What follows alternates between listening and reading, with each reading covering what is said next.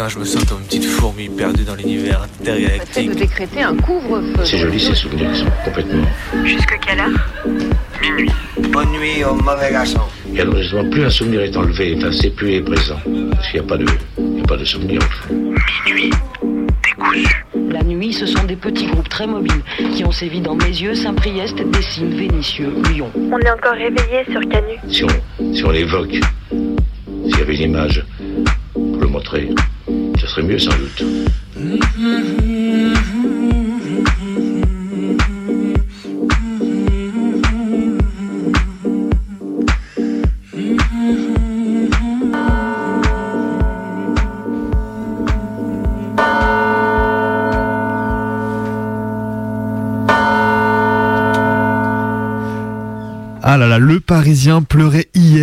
2024. Les futurs nageurs de la piscine d'Aubervilliers n'auront pas de solarium pour se prélasser ni d'espace ludique pour s'amuser. Les extensions de la piscine olympique devaient en tout et pour tout raser purement et simplement 17 parcelles de jardin ouvrier à Aubervilliers où la mobilisation ne désemplit toujours pas depuis cet été. Petit point bonus, gifle humiliante à la municipalité qui doit remettre en état le chantier et combler ce qui a été déjà creusé. Bon, il faut quand même pas crier victoire tout de suite. hein. L'entreprise de démolition et de capitalisation de la ville en vue des Jeux Olympiques de Paris en 2024 a déjà commencé et n'est pas prête de se terminer. Le sort des parcelles déjà détruites qui devaient être partiellement déplacées ailleurs est encore suspendu puisque les municipalités prévoient d'ores et déjà de faire appel de cette annulation. Et ouais, visiblement, quand t'as envie de démolir, t'as vraiment envie de tout casser. Brrr. En tout cas, on est bien content d'apprendre que la lutte judiciaire des camarades d'Aubervilliers aura été fructueuse. C'est un sacré taquet mis à ce projet de mort. J'avais une formation avec un philosophe aujourd'hui. Je vous passe les détails, mais je vous la donne dans le mille parisien, genre avec l'accent, l'écharpe autour du cou et les petites intonations bien snob. Un peu perché, un peu mielleux, l'idée même que je me fais du mec relou et tête à claque, mais passons, il me suffisait d'écouter à moitié et de bosser à côté. C'était pas, mais pas du tout, le sujet de la formation, mais d'abord j'ai tiqué, parce que ça donnait un peu trop d'exemples à base de mesdemoiselles et de femmes frivoles et passionnées par leur mec, et d'exemples sur le viol. Et puis ça a glissé en joli dérapage qui se voulait contrôler, mais a foncé droit dans le tas. Ça s'est mis à parler genre, à lâcher des grands bails bien essentialisants sur les différences hommes-femmes. Et puis vous savez quand même, bien sûr que le sexisme existe, mais il ne faut pas tomber dans le piège de tout le dire, lire au prisme de la domination. Il ne faudrait pas que la lutte contre le patriarcat soit dommageable au rapport homme-femme, si merveilleux par ailleurs. À ça, je dis bien ça, de lâcher un, la liberté d'importuner et on peut plus pécho. De toute façon, je ne sais même pas pourquoi je vous raconte tout ça. Tout peut se résumer au fait que le type se soit référé à Platon pour étayer ses propos sur les femmes. Et je vous le dis, quand tu cites un ancêtre qui remerciait les dieux de ce qu'il n'était né homme, et pas femme, et qui doutait de s'il fallait mettre les femmes dans la catégorie des bêtes, bah t'es mal barré. Cela faisait longtemps qu'on n'avait pas entendu parler dans le débat public de la manière dont l'administration pénitentiaire crée certaines catégories de détenus. Avec la tentative d'assassinat sur Colonna, un des membres du commando ayant assassiné le préfet de Corse Erignac et condamné à perpétuité, le statut de détenu particulièrement surveillé, le rapatriement des prisonniers politiques nationalistes corses est revenu sur le tapis. Une revendication de longue date que portent notamment les Bretons et les Basques dont les prisonniers prisonnières politiques ont également été éparpillés dans l'hexagone loin de leurs proches. Il faut en profiter pour rappeler qu'effectivement le statut de détenu particulièrement surveillé est un problème et devrait être aboli, mais il est aussi l'occasion de rappeler que ce sont bien tous les prisonnières eux, qui sont politiques et que le rapprochement des détenus avec leurs proches ne devrait pas être uniquement réclamé pour les prisonniers dits politiques. Donc rassemblons-nous devant les prisons et soutien à tous les taulards. Depuis hier, les masques sont tombés, les visages non dissimulés s'épanouissent de nouveau à la lumière du jour. Mon supermarché favori, bien que capitaliste, n'a plus des airs de cortège de tête en 2019. Les masques noirs chir font sont d'une tendance. Fini la dissimulation des stars sur le menton, fini les grimaces aux inconnus n'ayant rien demandé, fini ce camouflage si pratique, si confortable. Désormais, nous sommes enfin libres. N'avez-vous pas remarqué à quel point nos cerveaux fonctionnent mieux depuis qu'ils sont correctement oxygénés? Perso, c'est radical. Je me rappelle de mon corps de code de carte bancaire plus vite que la lumière et j'ai eu un réflexe inouï de tenir la porte à un cycliste pressé ce matin.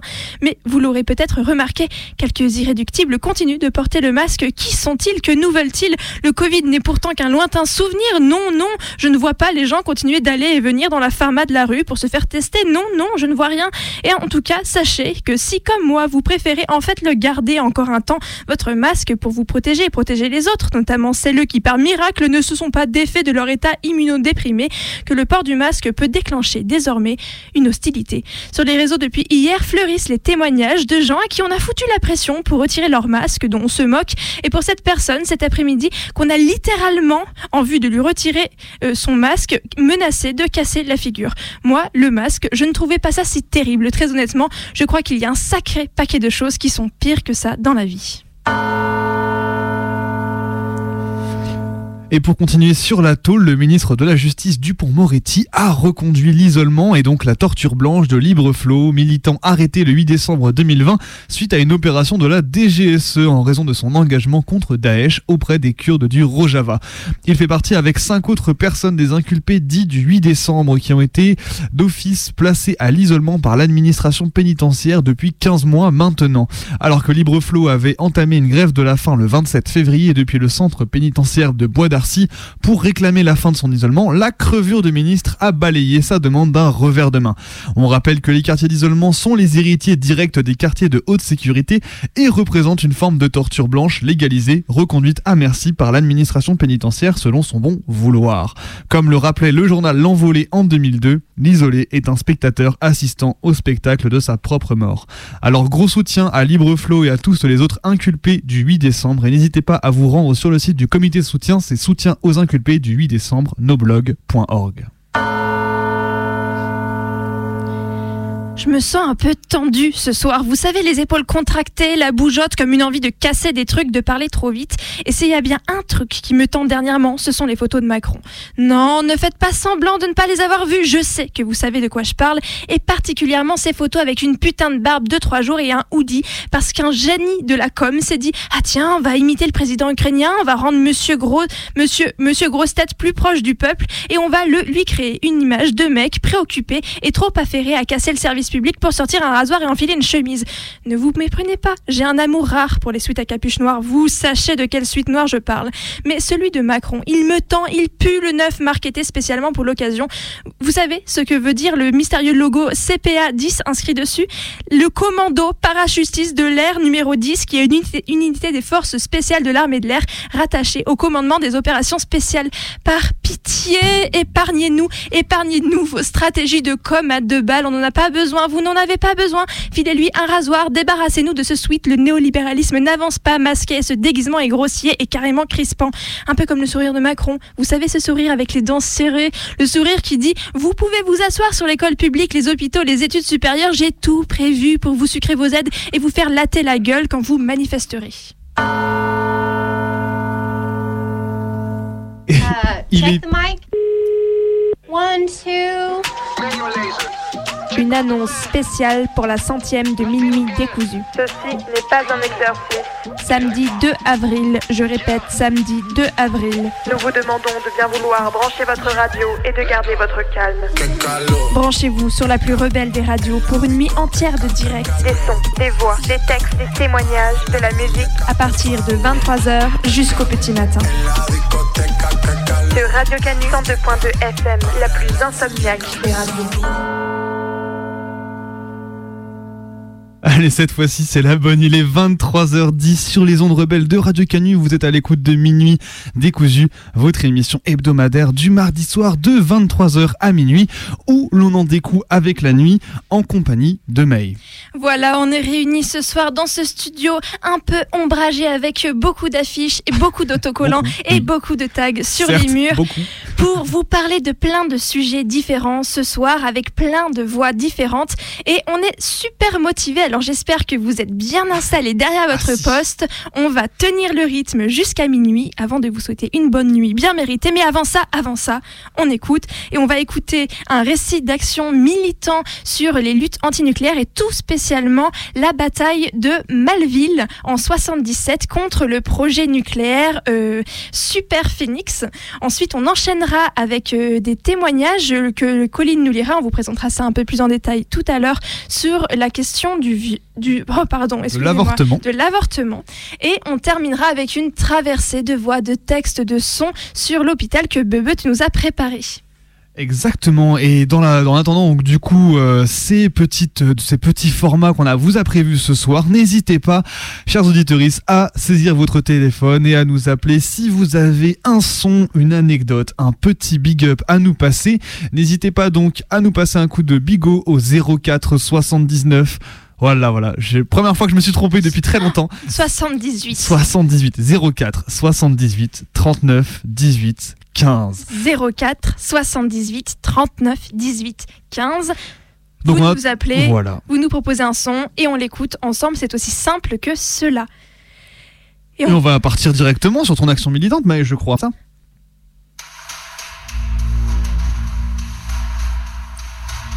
Quand j'étais petite, à mes frères et moi, mon père nous a lu Malville de Robert Merle.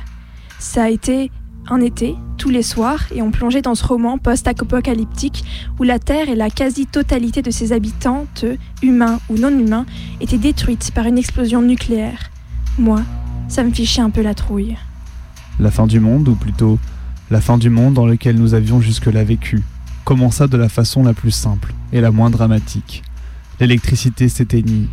Quand la nuit se fit, il y eut des rires. Quelqu'un dit c'est une panne. Un briquet craqua deux fois et s'alluma, éclairant le visage de Thomas. Veux-tu allumer des bougies? dis-je en m'avançant vers lui. Ou plutôt, tiens, passe-moi ton briquet, je vais le faire. Je sais où sont les appliques.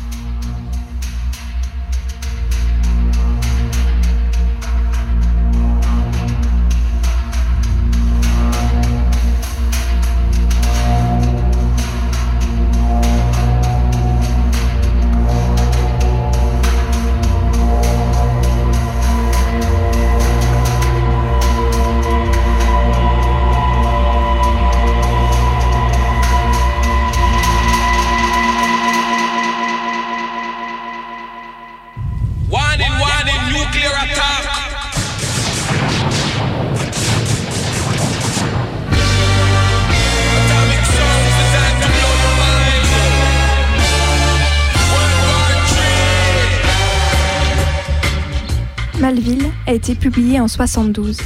À l'époque, le thème du nucléaire est brûlant et deux ans plus tard, en 74, après un choc pétrolier qui vient remettre en question l'indépendance énergétique du pays, le plan Mesmer de construction du parc nucléaire français est mis en place par le gouvernement. Il faut mettre en œuvre le plus rapidement possible une politique d'indépendance et atteindre pour 1985 un volume suffisant d'énergie nucléaire pour permettre de faire face à notre balance commerciale. La lutte antinucléaire est lancée. Elle a ses soutiens, notamment en Allemagne. Et une des actions qui restera la plus célèbre sera la bataille de Malville, en Isère. Malville. Rien à voir avec le château de Malville de Robert Merle, qui se situe dans le Périgord. Et pourtant, le roman résonne pour moi comme un écho à la lutte iséroise contre le projet de construction d'une centrale surgénérateur, Super Phoenix. Nous étions tous les sept silencieux, à écouter, si je puis dire, le silence du transistor, quand éclata un tapage dont je ne puis donner une idée que par des comparaisons qui, toutes, me paraissent dérisoires. Roulement de tonnerre, marteau pneumatique, sirène hurlante, avion perçant le mur du son, locomotive folle, en tout cas, quelque chose de claquant, de ferraillant, de strident, le maximum de l'aigu et le maximum du grave porté à un volume du son qui dépassait la perception. Je ne sais pas si le bruit, quand il atteint un tel paroxysme est capable de tuer. Je crois qu'il l'aurait fait s'il avait duré. Je plaquais désespérément les mains contre mes oreilles. Je me baissais, je me tassais sur moi-même, et je m'aperçus que je tremblais de la tête aux pieds. Ce tremblement convulsif, j'en suis certain, était une réponse purement physiologique, à une intensité dans le, dans le vacarme que l'organisme pouvait à peine supporter. Car à ce moment-là, je n'avais pas encore commencé à avoir peur. J'étais trop stupide et pantelant pour former une idée.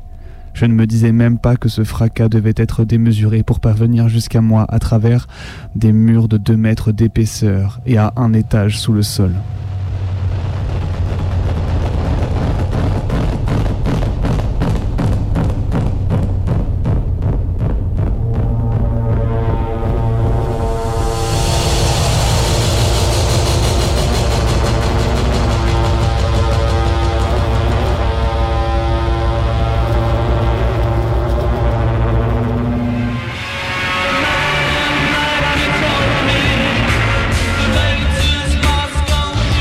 Chantier du surgénérateur Super Phoenix sur le site de Malville commence en juillet 76.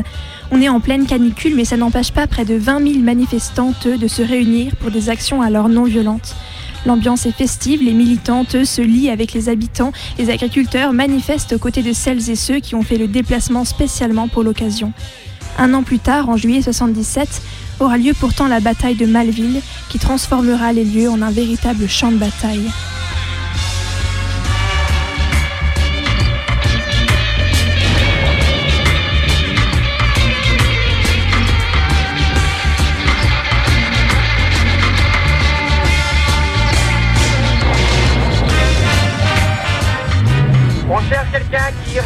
Tout de suite là où, dans quelques instants à Forestel ou Montalieu.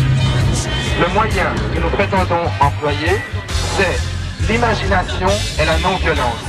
Nous pensons que ce n'est pas en chargeant des barbelés électrifiés ou des CRS comme des fous que nous arriverons à bloquer d'une façon durable les travaux de Superphénix.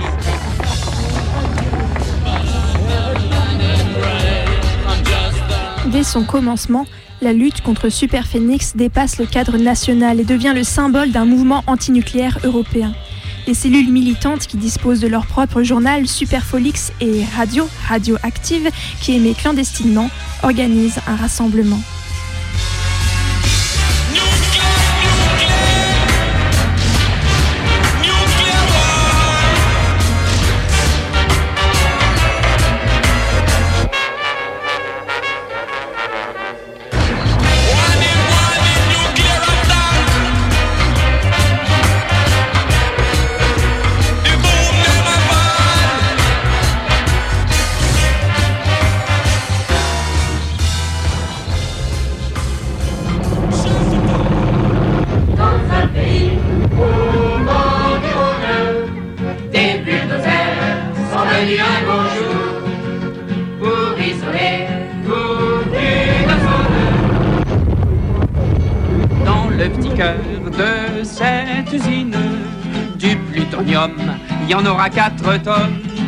Oui, mais voilà ce qui nous chagrine. Un milligramme vous y couille un bonhomme.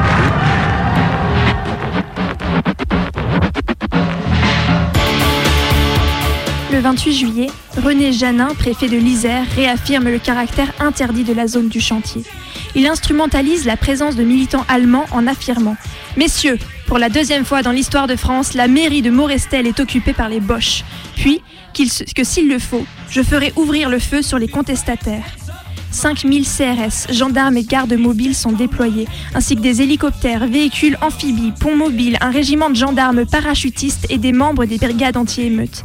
Des hommes grenouilles surveillent le Rhône à proximité du chantier Super Phoenix.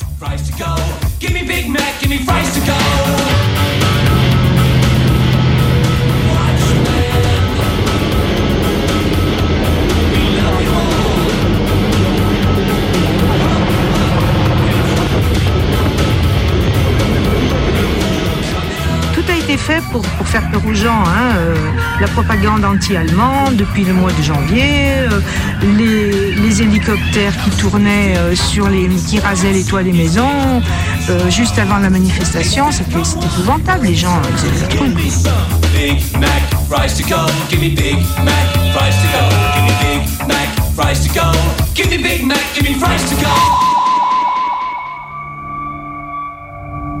Un silence tomba sur la cave, si profond, si anormal et si douloureux qu'il me donna envie de crier.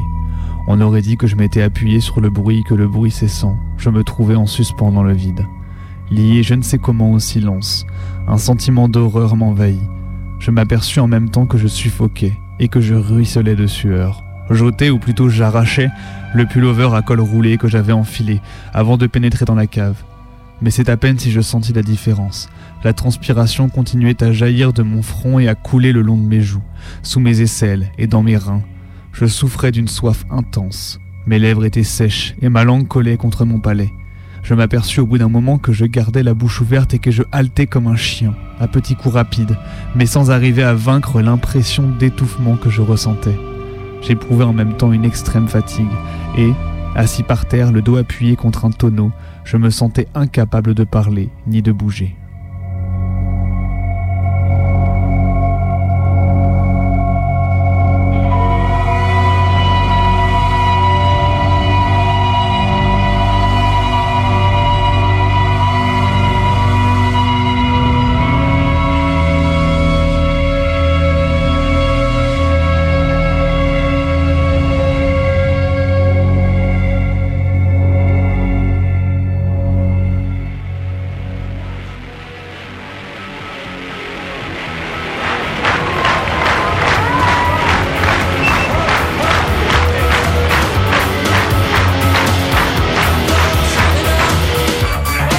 Centrale de Crémalville n'est encore qu'un chantier. Un chantier qui, depuis hier déjà, est le point de convergence de centaines de manifestants. Il y en a qui commencent à chanter, il y en a qui commencent à danser sous la pluie et tout. En train, en voiture et même en vélo, ils arrivent. Le 31 juillet, ce sont des dizaines de milliers de manifestantes du, du coin, comme de Suisse, Allemagne ou encore Italie, qui marchent contre Superphénix. Trois cortèges partent de Morestel, de Courtenay et de Montalieu et convergent à Faverges, à 2 km du chantier, aux alentours de 11 heures. Une bataille se met en place dans les champs. Quelques dizaines de manifestantes attaquent alors la police armée de frondes, de boulons ou de cocktails Molotov. Certains gênent des pierres. Ils sont suivis à distance par quelques centaines de manifestantes aux mains nues. La police riposte avec des grenades offensives et charges. Du côté des manifestants, le service d'ordre est dépassé et des échauffourées éclatent.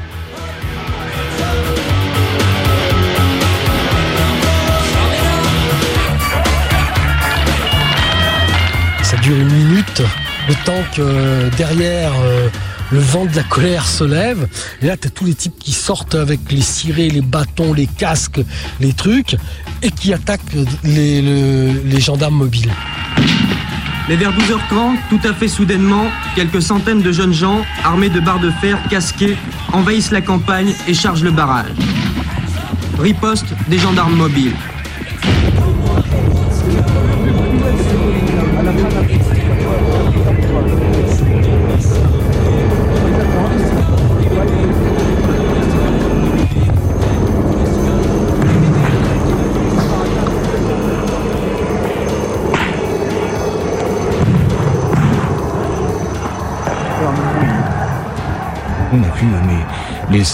Mais, là, euh, tirer et charger, mais c'était un tir tendu. Et visiblement, c'était le but était de descendre, était de toucher, était de faire mal.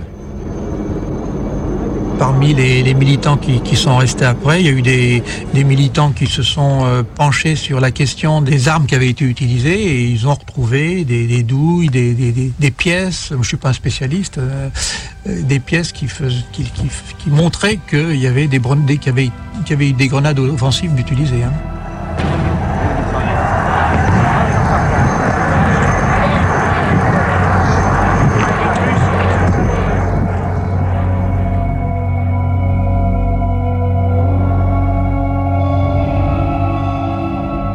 Je me réveille tout d'un coup, avec un sursaut terrible, en voyant la porte de la cave s'ouvrir et livrer le passage à un homme. Je le regarde, il fait deux pas en avant et aussi, debout, il est nu. Ses cheveux et ses sourcils ont disparu. Son corps est aussi rouge et boursouflé que si on venait de le maintenir plusieurs minutes dans l'eau bouillante. Et, chose qui me paraît horrible et me glace de terreur, des lambeaux de chair sanguignolante pendent de sa poitrine, de ses flancs et de ses jambes. Et malgré cela, il tient debout. Je ne sais comment. Il me regarde et bien que son visage ne soit plus qu'une plaie saignante, à ses yeux je le reconnais. C'est Germain, mon ouvrier des sept faillards, je dis Germain Et aussitôt, comme s'il m'avait attendu que cet appel, il s'affaisse, roule sur lui-même et reste allongé sur le dos, sans mouvement, les jambes étendues, les bras en croix. En même temps, de la porte laissée ouverte arrive en plein sur moi un courant d'air si brûlant que je décide de sortir du baquet et d'aller le fermer. Et chose inouïe, j'y parviens, en rampant ou à quatre pattes, je ne sais plus. Mais je pousse de tout mon poids contre le lourd panneau de chêne, et il se met enfin en branle et j'entends avec un soulagement immense Le Pen claquer dans son logement.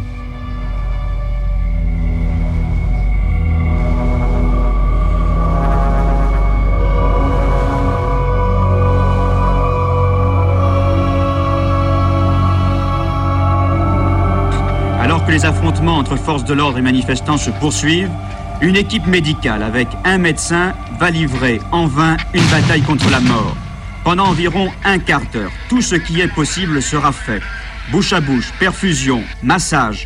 Mais bientôt, il faudra reconnaître cruellement les faits. Ce manifestant de 31 ans, M. Michalon, qui habitait à Die dans la Drôme, a succombé à un arrêt cardiaque. I'm driving your car with you, sleeping in the seat next to me like a baby. You twist and you turn, you are traveling fast like a bird in a dream. Look at it go, look at it dance over the sky like a rocket. A love machine, a cinematic dream, so pure, and it hurts when the beauty is lost in the speed. Cause everything matters to me. Du côté des flics, on compte 5 blessés, dont un gendarme dont la main est arrachée par la grenade qu'il vient de dégoupiller. Une centaine de manifestantes sont blessées, dont deux mutilées qui perdront respectivement un pied et une main. Mais les militants finissent par se replier, surtout après qu'une terrible nouvelle finisse de se répandre. Un homme est mort. Il avait 31 ans, il était prof. On parlera d'abord d'une crise cardiaque, mais très vite on comprendra qu'il a été victime d'une grenade offensive tirée par la gendarmerie.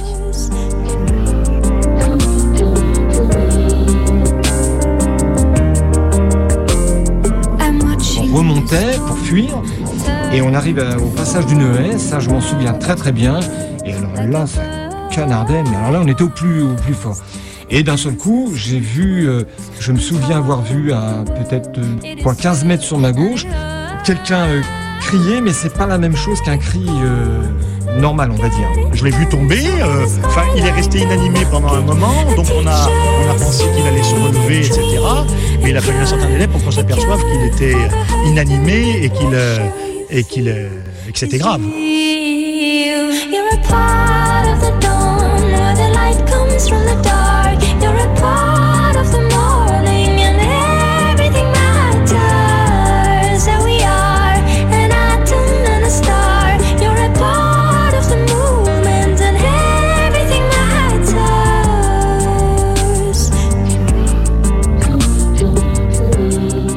Ans plus tard, en 98, l'exploitation de la centrale sera finalement interrompue.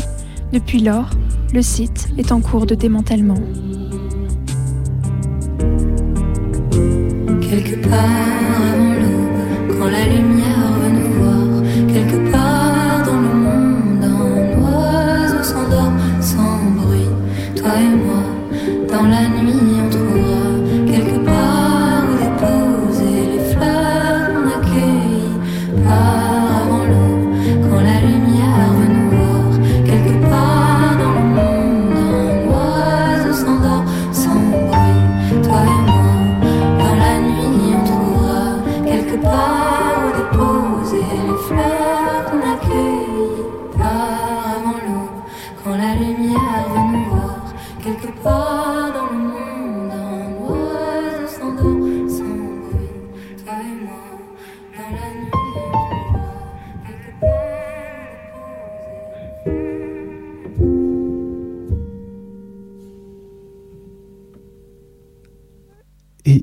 presque 11h30 sur la plus rebelle des radios. Vous êtes toujours à l'écoute de Minuit décousu, votre émission du mardi soir de 23h jusqu'à minuit. Et on vient euh, donc de s'écouter la- l'action militante donc euh, de Maë qui nous racontait donc de manière croisée à la fois donc la bataille de Malville et le livre Malville. Voilà, je pense que en fait j'ai fait le lien un peu toute seule dans ma tête. Ça, oui, voilà, je me suis dit bah tiens Malville, mais est-ce que c'est Malville de Robert Merle? Eh ben non, pas du tout. Mais en même temps, ça me semblait intéressant de croiser les deux récits parce que bah finalement c'est aussi contre ça en fait que sont les luttes anti-nucléaires. C'est contre évidemment la, pollution euh, millénaire des, des sols par les par les déchets laissés par euh, les centrales, mais c'est aussi euh, contre tous les risques d'accidents désastreux qui pourraient subvenir et dont euh, Robert Merle nous décrit un peu les conséquences euh, dramatiques. Voilà, et après j'ai utilisé des sons du coup sur chaque euh, extrait euh, du, du, du roman Malville. Vous avez pu entendre des extraits de la BO de la série Tchernobyl. Euh, voilà, très bonne série par ailleurs, et avec euh, cette musique qui a été composée pour l'occasion et qui est, je trouve, euh, assez euh, angoissante. Prends au trip un petit peu cette musique. Elle prend un peu au, tweet, de- au trip avec ces, ces cuivres là qui, qui reproduisent en fait euh, le son, enfin l'idée au moins qu'on se fait du son des, des radiations. Enfin bref, ça, ça me fait un peu frissonner. Voilà, et on, en euh, le dernier morceau, c'était un morceau de Aurora et Pomme. Et moi j'avoue que c'est le crossover que j'attendais, donc euh, je me suis fait plaisir en le mettant. Donc euh, voilà, c'était euh, le récit d'action militante de la bataille de Melville, cette lutte contre la centrale nucléaire euh, Super Phoenix en Isère. Et ça s'est passé à la fin des années 70. Et maintenant, on va passer donc du coup à, à, notre temps de documentaire. Ce soir, on passe donc des luttes antinucléaires euh, aux luttes pour le droit à l'avortement ce soir. Et c'est Colline qui, depuis Paris, nous a réalisé un petit documentaire, euh, un mash-up de euh, différents témoignages euh, de, de, femmes qui ont avorté et qui racontent leur avortement bah, pour lutter donc pour le droit à l'avortement qui disparaît euh, de plus en, plus de pays, régions du monde. Voilà, c'est des témoignages qui, je crois bien, elle a récupéré et lu euh, dans le magazine euh, Cosette. Et, voilà, elle en a, sélectionné quelques-uns et on va vous laisser découvrir ça tranquillement avec tout de même un petit trigger warning sur l'avortement. Les textes sont parfois durs à entendre, donc on vous conseille de voilà, prendre soin de vous et si vous pouvez pas entendre ça, éteignez la radio et vous pouvez revenir dans 15 minutes ce sera terminé alors.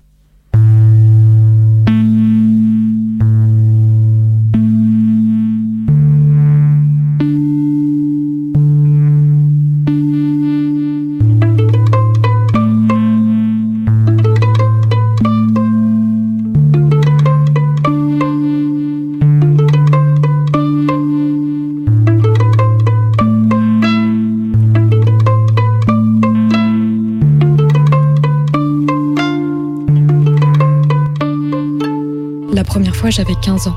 Je me suis retrouvée en cloque alors que j'étais sous pilule. Ça a toujours été le flip de ma vie, et pour beaucoup de mes potesses aussi. Au collège et au lycée, avoir ces règles, c'était le soulagement. À chaque fois que la tache rouge apparaissait, je me disais merci, merci. Merci qui Je sais pas, car je suis pas croyante, mais c'était viscéral. Ça a duré jusqu'à la ménopause. En seconde, je me rappelle qu'on allait faire des tests en loose day dans les douches de l'internat voisin. J'ai appelé le gars qui m'avait encloqué il m'a dit fais comme tu veux. C'était un peu démerde-toi. Ça m'a coupé le souffle. Moi, je subissais toute l'angoisse d'avoir un truc en moi qui risquait de grossir et de briser ma vie sans que j'ai les moyens de l'élever. Je me cherchais moi-même. Il était hors de question d'imposer ces conditions à quelqu'un d'autre. J'en ai parlé à ma mère et je suis partie seule à Lille, dans un bâtiment glauque et froid, pour récupérer le paplard qui me permettrait de certifier que mes parents étaient OK puisque j'étais mineure. Les parents du gars étaient cathos pratiquants. Ça leur a mis une grosse claque, mais ils ont respecté mon choix. Ce dont je me souviens, c'est de l'angoisse au bloc, seule, du visage de l'infirmière et de sa main qui ne m'a pas lâché. Dans la chambre après l'intervention, j'ai éclaté en sanglots. Je n'ai pas compris pourquoi, car c'était un soulagement.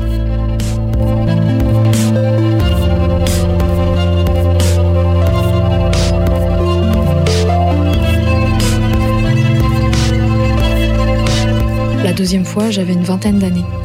À l'époque, je faisais un peu tout et n'importe quoi. J'étais ni physiquement ni mentalement en état d'éduquer quelqu'un. Et je n'avais pas envie de fonder quoi que ce soit avec le gars. Je me suis retrouvée dans une pièce avec une autre nana venue pour la même chose. Je me souviens des regards, de la peur et du mal-être. Cette fois, le personnel médical n'était pas du tout compatissant. C'était à la chaîne. Clac, clac, je te fous la dans la chatte. Là encore, j'ai ressenti du soulagement en me disant que je n'allais pas niquer la vie de quelqu'un à qui je n'avais rien à offrir dans ce monde hostile. J'avais le sentiment de protéger ce potentiel futur quelqu'un qui n'avait rien demandé. Mariée, j'ai trois enfants. Je m'en ai voulu trois et j'ai avorté trois fois. Il faut dire la vérité, que le vrai scandale dans l'avortement et dans l'oppression des femmes, c'est l'hypocrisie. C'est ce qu'on dissimule. La vérité, c'est que toutes les femmes avortent, y compris les femmes de députés et les maîtresses des ministres, et tout le monde. Seulement, elles ne le disent pas. Personne ne nous obligera à mettre au monde des enfants par force. La preuve, c'est que la loi de 1920 a beau continuer d'exister, eh bien les femmes, quand elles ont décidé d'avorter, elles vont jusqu'à en mourir, elles vont jusqu'à devenir stériles, mais elles le font.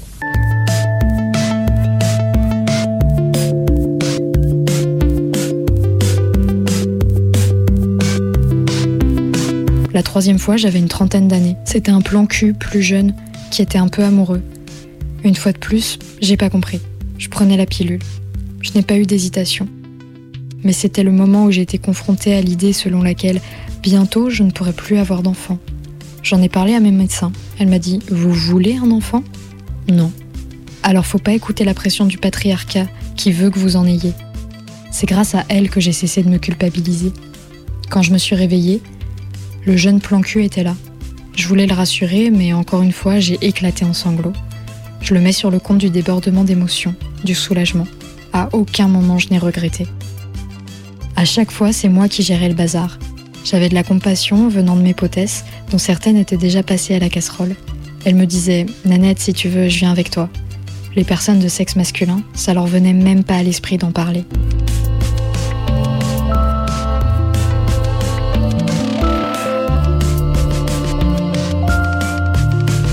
C'est une femme qui avait vécu la même chose, qui avait failli en mourir d'une septicémie, qui me donne cette adresse avec la consigne de me faire faire des piqûres d'antibiotiques. J'avais le sentiment d'être délinquante au sens premier du terme, c'est-à-dire euh, en hors d'eux, hors de la société, mais pas en faute, hors d'eux. C'est la grande expérience euh, de ma vie. C'est une épreuve initiatique, c'est-à-dire que je ne serai plus jamais pareil après. Ah, les médecins, ils étaient pris, ligotés par la loi, et euh, leur attitude oscillait entre le mépris, le, euh, la violence et du moins ceux que j'ai rencontrés. Mais elle existe toujours plus ou moins, cette loi du silence. On n'allait pas jusqu'au détail. Or, ce sont, sont les détails qui tuent. Ce sont les détails qui sont affreux.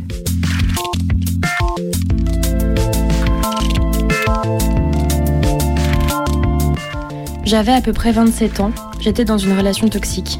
Ce n'était peut-être pas si limpide à ce moment-là, mais ça s'est révélé clairement après cette IVG. Dans tous les cas, ce n'était pas du tout le moment pour moi, ni dans ma vie intime et professionnelle, ni dans cette relation. Pour autant, ça n'a pas été une décision facile à prendre. Car c'était une évidence pour moi que je voudrais un jour donner la vie, et j'avais quand même 27 ans. Et puis une IVG, ce n'est pas anodin, c'est quand même une atteinte au corps.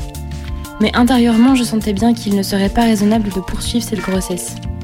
J'ai tenu mon partenaire au courant, mais comme c'était une personne qui n'était pas équilibrée, je ne pouvais pas en discuter avec lui de manière posée et rationnelle. J'étais mélangée, j'ai douté. Et à un moment donné, la décision était claire. Ce qui est compliqué, c'est que même si on est très entouré, on reste très seul avec ça.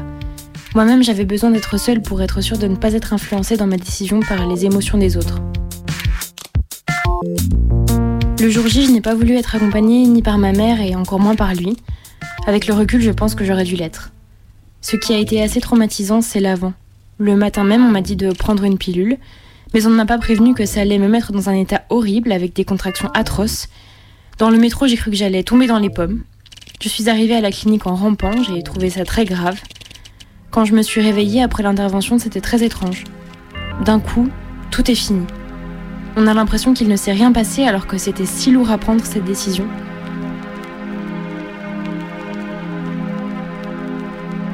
On m'a laissé le, fœtus pendant deux jours euh, dans la clinique, euh, dans le bidet.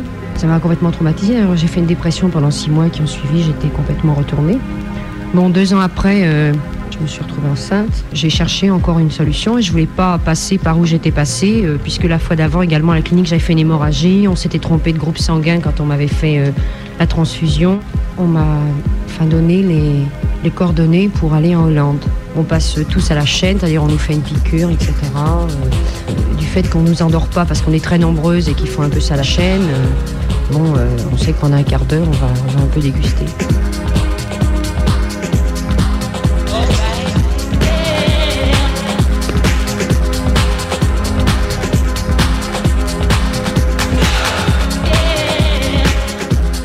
Il fallait le faire en douce et s'exposer à l'horreur personnelle. euh, puis c'était tellement condamnable et condamné.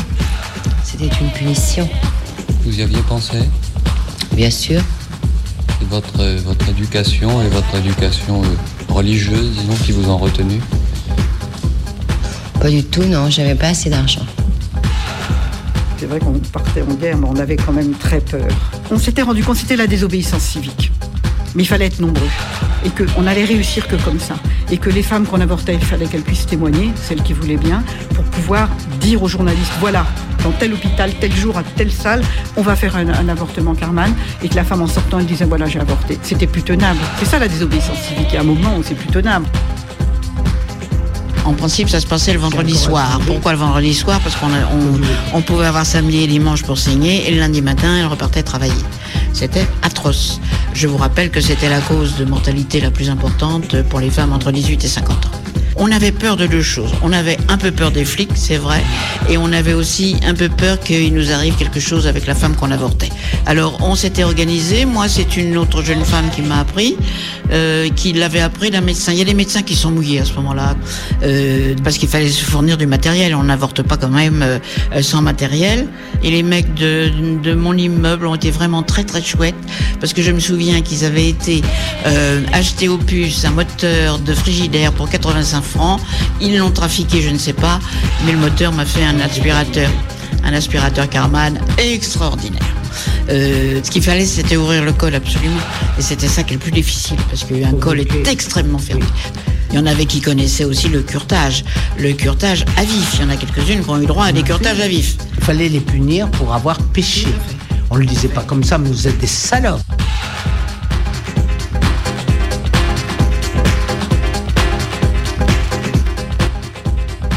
Tu réalises à quel point la vie te réserve des surprises quand tu tombes enceinte à 20 ans, sous pilule, sans oubli. Je n'étais pas prête à être maman, la preuve, je prenais la pilule. J'ai avorté sur mon lieu de vacances. C'était il y a 36 ans. Le médecin censé m'avorter comprenait totalement mes raisons, mais le jour J, il n'a pas pu venir. Son remplaçant m'a bien culpabilisé. T'es sûr C'est un enfant là, et c'est irréversible. À la sortie, je me suis dit, t'es là pour commettre un acte médical, pas pour me dire que ça va finir à la poubelle enfoiré. Heureusement, j'étais entourée par ma famille et mes potes. Il y avait une nana plus jeune que moi venue avec le planning familial. Ses parents n'étaient pas au courant. Elle était vraiment en panique. Faut toujours essayer de venir accompagner. J'aurais aussi aimé qu'on m'explique comment ça allait se passer. Personne ne m'avait prévenu qu'autant de sang coulait. Je n'ai pas eu mal, mais ça a créé un stress, une fatigue difficile. J'ai aussi avorté plus tard, à mon retour de couche, après la naissance de mon fils. J'avais 29 ans et déjà deux enfants. Il n'y a même pas eu de discussion. Mon gynéco n'a pas eu de discours culpabilisant, c'est lui qui l'a pratiqué. C'était très différent. J'assume ce que j'ai fait. Même si je suis pudique, c'est important de ne pas avoir honte de le dire. Je sais que certaines femmes ne peuvent même pas en parler à leur conjoint, qu'il y a des cas extrêmes comme ça. Ça n'est pas un acquis. À ce propos, qui est le connard qui a inventé l'expression IVG de confort? Mec, on t'aspire un truc dans le ventre quand même. Les meufs ne se disent pas Tiens, qu'est-ce que je vais faire aujourd'hui? Je vais avorter, c'est sympa. Avoir un enfant, c'est en effet, pour moi, la plus belle chose au monde, mais à condition de vraiment le vouloir. Ça doit être un kiff joyeux et voulu, comme tous les trucs importants de la vie. Que j'avais dit à mon, à mon, mon amoureux, eh bien pour mon anniversaire, on va faire l'amour. Et puis évidemment, j'ai été enceinte tout de suite. Alors c'est là que mon père, il m'a fait avorter pour la première fois. Alors moi, j'ai été condamnée pour ça, à deux ans de prison avec sursis, pour avoir euh, fait un avortement illégal. C'était la démerde, quoi, ceux qui avaient de la chance et ceux qui avaient de l'argent. Et puis après, euh, quand on s'était débrouillé tout seul, on essayait de dépanner les autres. La solidarité femme, elle a marché quand même là. Je me suis autorisée, si on peut dire, à faire des avortements sur mes propres amis. La première fois, j'avais pris la pilule du lendemain. Après coup, j'ai bien senti que j'avais des sensations étranges. J'avais mis ça sur le compte de ce médicament. Mais ça n'a pas marché. J'ai donc dû avorter. Je n'ai prévenu personne. Quelques jours plus tard, pour mes 20 ans, mon père m'a invité à dîner. Je ressentais encore des effets de l'anesthésie générale. Comme il était médecin, il a vu que quelque chose n'allait pas et s'est inquiété. Je l'ai rassuré. Je suis pas malade, c'est parce que je sors d'une anesthésie, j'ai avorté. Il a quitté la table et m'a planté seul au resto. Pour mon deuxième avortement, j'avais dépassé le délai légal. Parce que, encore une fois, je ne pouvais pas imaginer que j'étais enceinte. Grâce à un réseau militant, une gynéco géniale a accepté de me prescrire un avortement médicamenteux hors délai. Le mec, avec qui j'étais mariée, a voulu utiliser ça pendant notre divorce. Il a demandé à l'avocat d'en parler en disant que j'aurais agi sans son consentement. C'est quelqu'un qui m'aurait envoyé en tôle avant la législation. C'est hallucinant. J'ai pris la pilule abortive, entourée par mes amis et mes filles à la maison. Un truc de sororité s'est mis en place. Elles sont restées dormir avec moi, elles me surveillaient. En cas de pépin, il fallait que je sois près d'un hôpital. Je savais que je pouvais appeler la femme médecin qui m'avait prescrit la pilule abortive ou me présenter aux urgences. La douleur était présente. On prend un médoc qui provoque des contractions. C'est d'ailleurs là qu'il ne faut pas avoir trop d'imagination. Mais j'ai eu la chance que ça se passe bien. Je décide de le dire. Je prends un risque minime parce que je n'imagine pas qu'il y aura de poursuites contre moi, car je suis là à me battre pour ce droit. Il faut comprendre que l'allongement des délais est demandé par les professionnels, car ils se retrouvent face à cette situation tout le temps. Tout ça reste quelque chose de caché, parce qu'avec tout ce qu'il y a à disposition pour ne pas tomber enceinte, les gens pensent que les femmes dans cette situation sont des imbéciles. Les contraceptions gratuites ne conviennent pas à tout le monde. Il y a des accidents de capote. Et on connaît la violence des mecs qui les retirent pendant l'acte. Un homme m'a récemment sorti Vous avez le droit d'accoucher sous X et nous on ne peut pas éjaculer sous X. Il n'y a par ailleurs pas de travail sur la contraception masculine. Tout est fait pour dissuader les hommes de faire une vasectomie. Parler d'avortement de confort me met donc très en colère.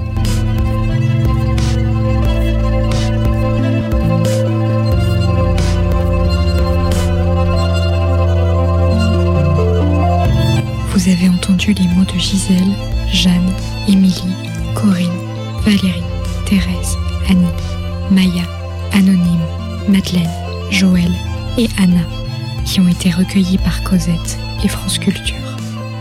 Merci à elles et à toutes celles qui parlent et témoignent.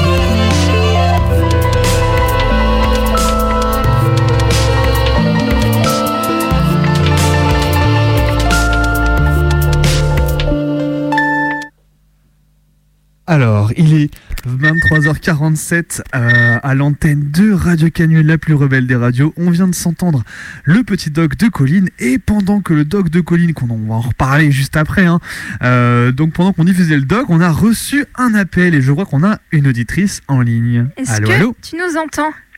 Oui, bonsoir tous les deux. Bonsoir. Alors, tu nous appelles pour nous proposer du coup un son euh, qui t'a. C'est Malville qui t'a fait penser à ça? Ah oui, oui, oui, en écoutant euh, Maë, euh, ta magnifique euh, action militante euh, sur Malville, qui était très, très émouvante, euh, je me suis rappelé cette année euh, de 2006 où nous sommes descendus sur Avignon avec notre troupe de théâtre amateur pour donner des extraits du livre poignant La supplication de Svetlana Alexievitch que, que je pense vous connaissez bien. Et donc sur cette pièce, nous étions accompagnés par Emmanuel qui nous avait composé euh, un univers euh, musical euh, très émouvant aussi. Et j'aimerais beaucoup qu'on en écoute la valse. Si, si Maë, tu, tu la retrouves, ce serait vraiment, vraiment très beau pour nous. Eh ben, ça marche et je l'ai retrouvé, donc on va pouvoir écouter ça. Merci beaucoup pour cet appel. On va donc se plonger encore dans un univers radioactif et cette fois-ci celui de Tchernobyl. Bonne soirée. Bonsoir.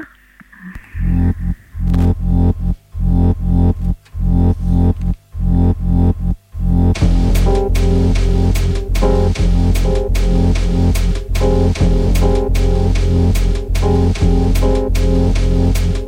you.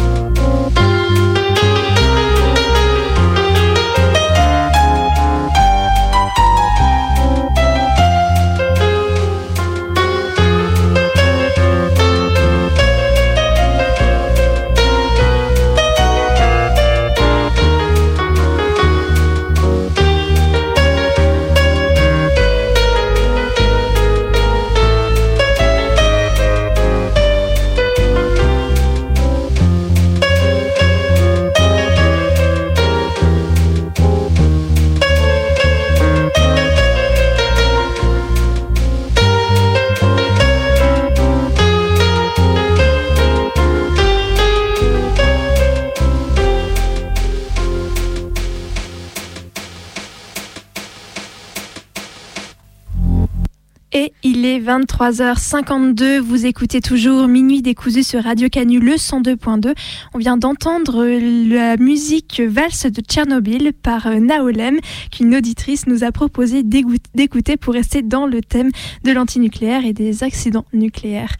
On va tranquillement se diriger vers la dernière partie de l'émission. Ce soir, c'est Bebe qui nous propose une traversée de texte son voix sur l'hôpital.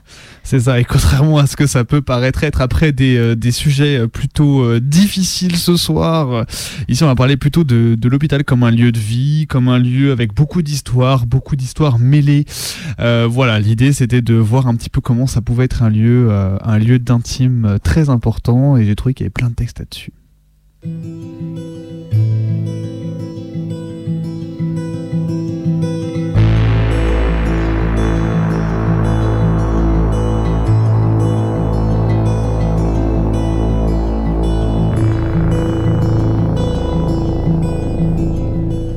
La dernière fois que je suis allé à l'hôpital, en début d'année, en écoutant en silence le bruit des bulles d'oxygène dans la chambre où je me trouvais, j'ai été, j'ai été comme submergé par une vague de souvenirs.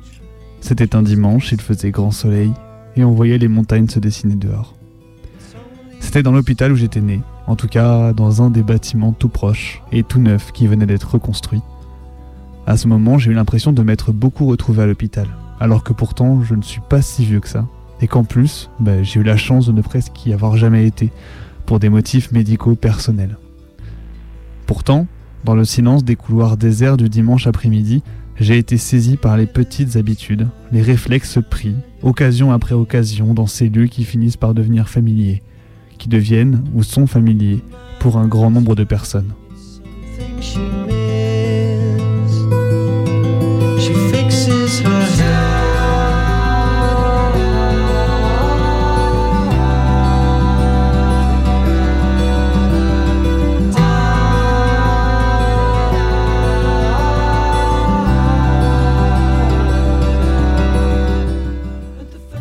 Parle peu de l'hôpital, si ce n'est pour souligner les deux extrêmes de la vie, en invisibilisant l'ensemble de ce qui la remplit.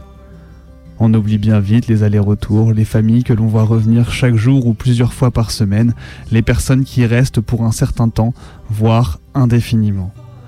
En marchant le long d'un couloir, on ne peut qu'être saisi par la présence à chaque bout de couloir, des bulles d'intimité à chaque porte que l'on franchit. On interrompt toujours quelque chose en rentrant dans une chambre d'hôpital des moments d'interaction ou de solitude, des moments où se construisent des bouts de discussion ou des bouts de pensée en regardant d'un air perdu par la fenêtre.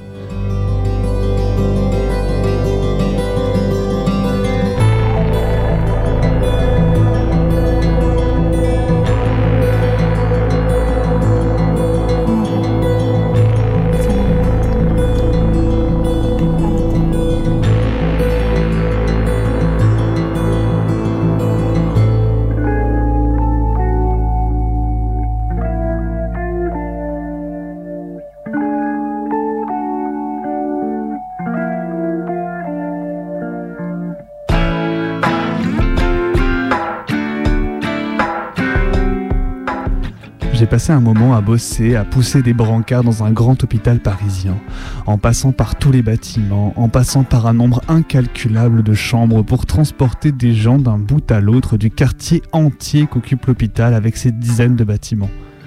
Au début, je le vivais assez mal, de voir et d'entendre des trucs parfois hyper lourds à longueur de journée.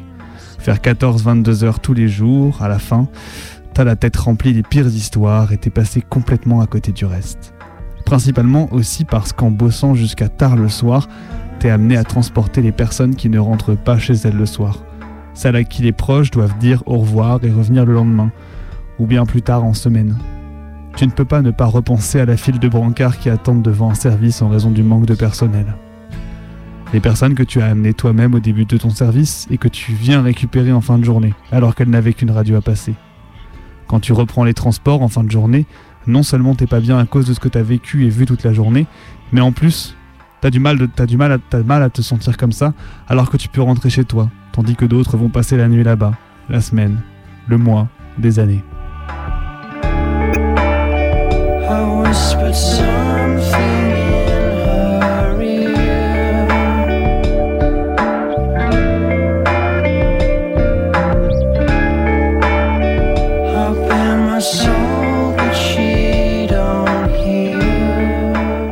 L'hôpital, c'est un endroit super sympa avec plein d'adultes de bonne humeur qui parlent fort, avec plein de jouets et de dames roses qui veulent s'amuser avec les enfants, avec des copains toujours disponibles comme Bacon, Ashstein ou Popcorn. Bref, l'hôpital c'est le pied si tu es un malade qui fait plaisir.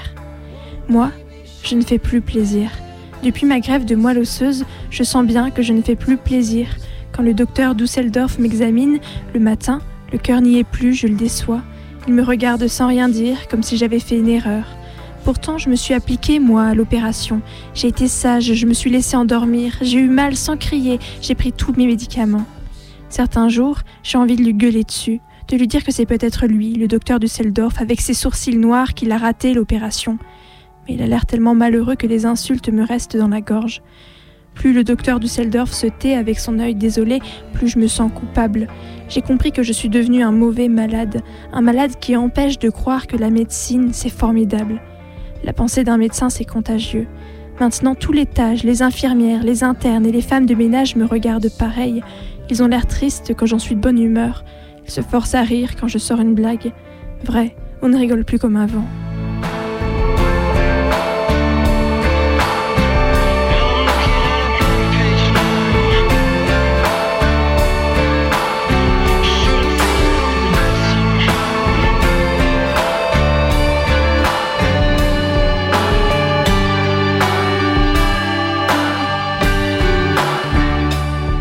Pourtant, si on y regarde bien de plus près, l'hôpital, c'est surtout un patchwork d'histoires qui se croisent et s'entremêlent dans tous les sens. Les histoires des personnels, les histoires qu'elles racontent aux patientes, les histoires que se racontent les familles et les proches, les échanges entre familles dans une même chambre. Ça fait partie des lieux où l'on a toujours quelque chose à raconter et où parfois on sait quand se taire. Ces histoires viennent se mêler à la longue chaîne de soins et de réparation des personnes et des familles. L'hôpital est un espace d'une rare densité d'émotions, de sentiments, de paroles et d'intelligence. Mais ce qui frappe peut-être le plus de manière globale est la lucidité.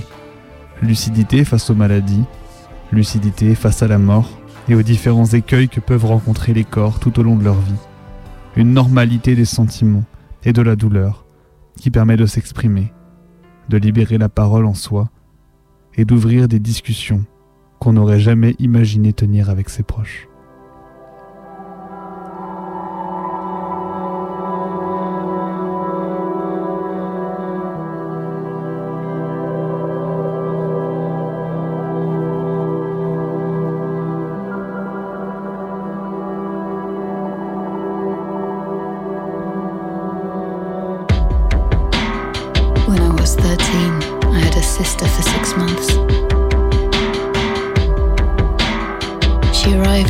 Every morning.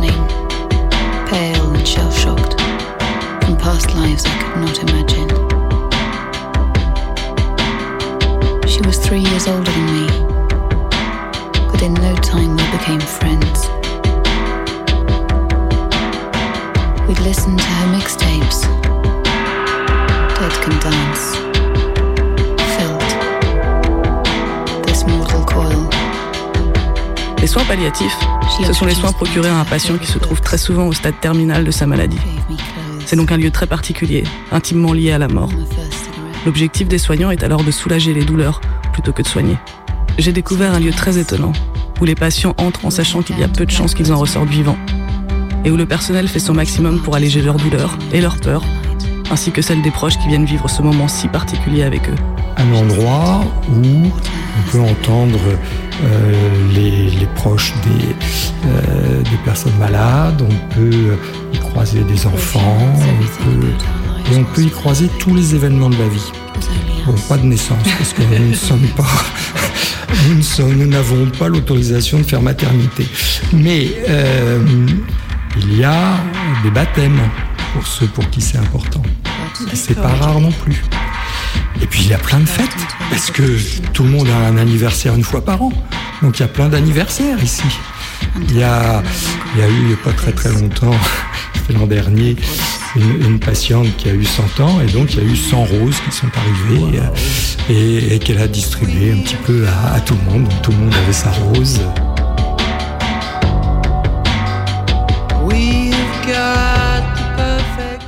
Derrière les bulles d'oxygène et le silence de ce dimanche après-midi qui me rappelait les tours en ambulance en attendant un transport de patients dans l'immense hôpital vide, je me suis souvenu de toutes ces bulles de souvenirs, de toutes ces bulles d'intime qui entourent les corps dans les étapes de leur vie et l'ensemble des personnes qui concourent à leurs soins, à leur relatif bien-être. Alors bien entendu, tout ceci mérite d'être nuancé. La décomposition des espaces de soins est réelle et se fait sentir dans chaque service, à chaque aile d'hôpital, les souffrances se multiplient. Mais c'est justement en prenant l'hôpital pour ce qu'il est, comme un puzzle d'histoires denses, lucides et complexes, que je trouve qu'il est important de prendre politiquement position contre son démantèlement progressif. Que cela nous rappelle de prendre collectivement soin des autres au moment où l'individualisation de la protection semble être de mise afin de nous pousser au travail. Finalement, si l'on ne se positionne pas contre toutes les manières de décomposer l'hôpital et les lieux de soins accessibles, c'est aussi la fin de ces lieux de vie qui existent. La fin de ces moments interrompus où l'on se surprend à aller un peu mieux en voyant un visage familier et à sortir de l'inquiétude.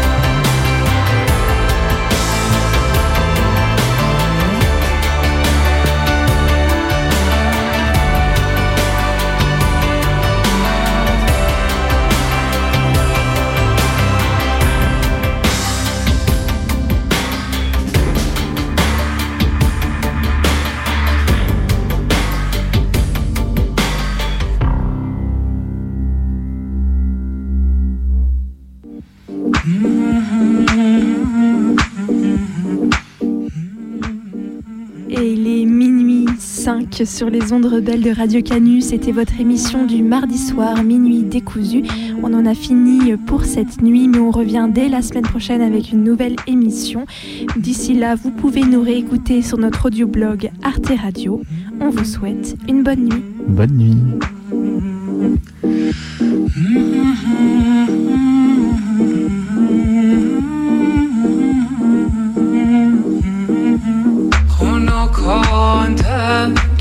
که نشینیم در پا من و تو. به دو نقش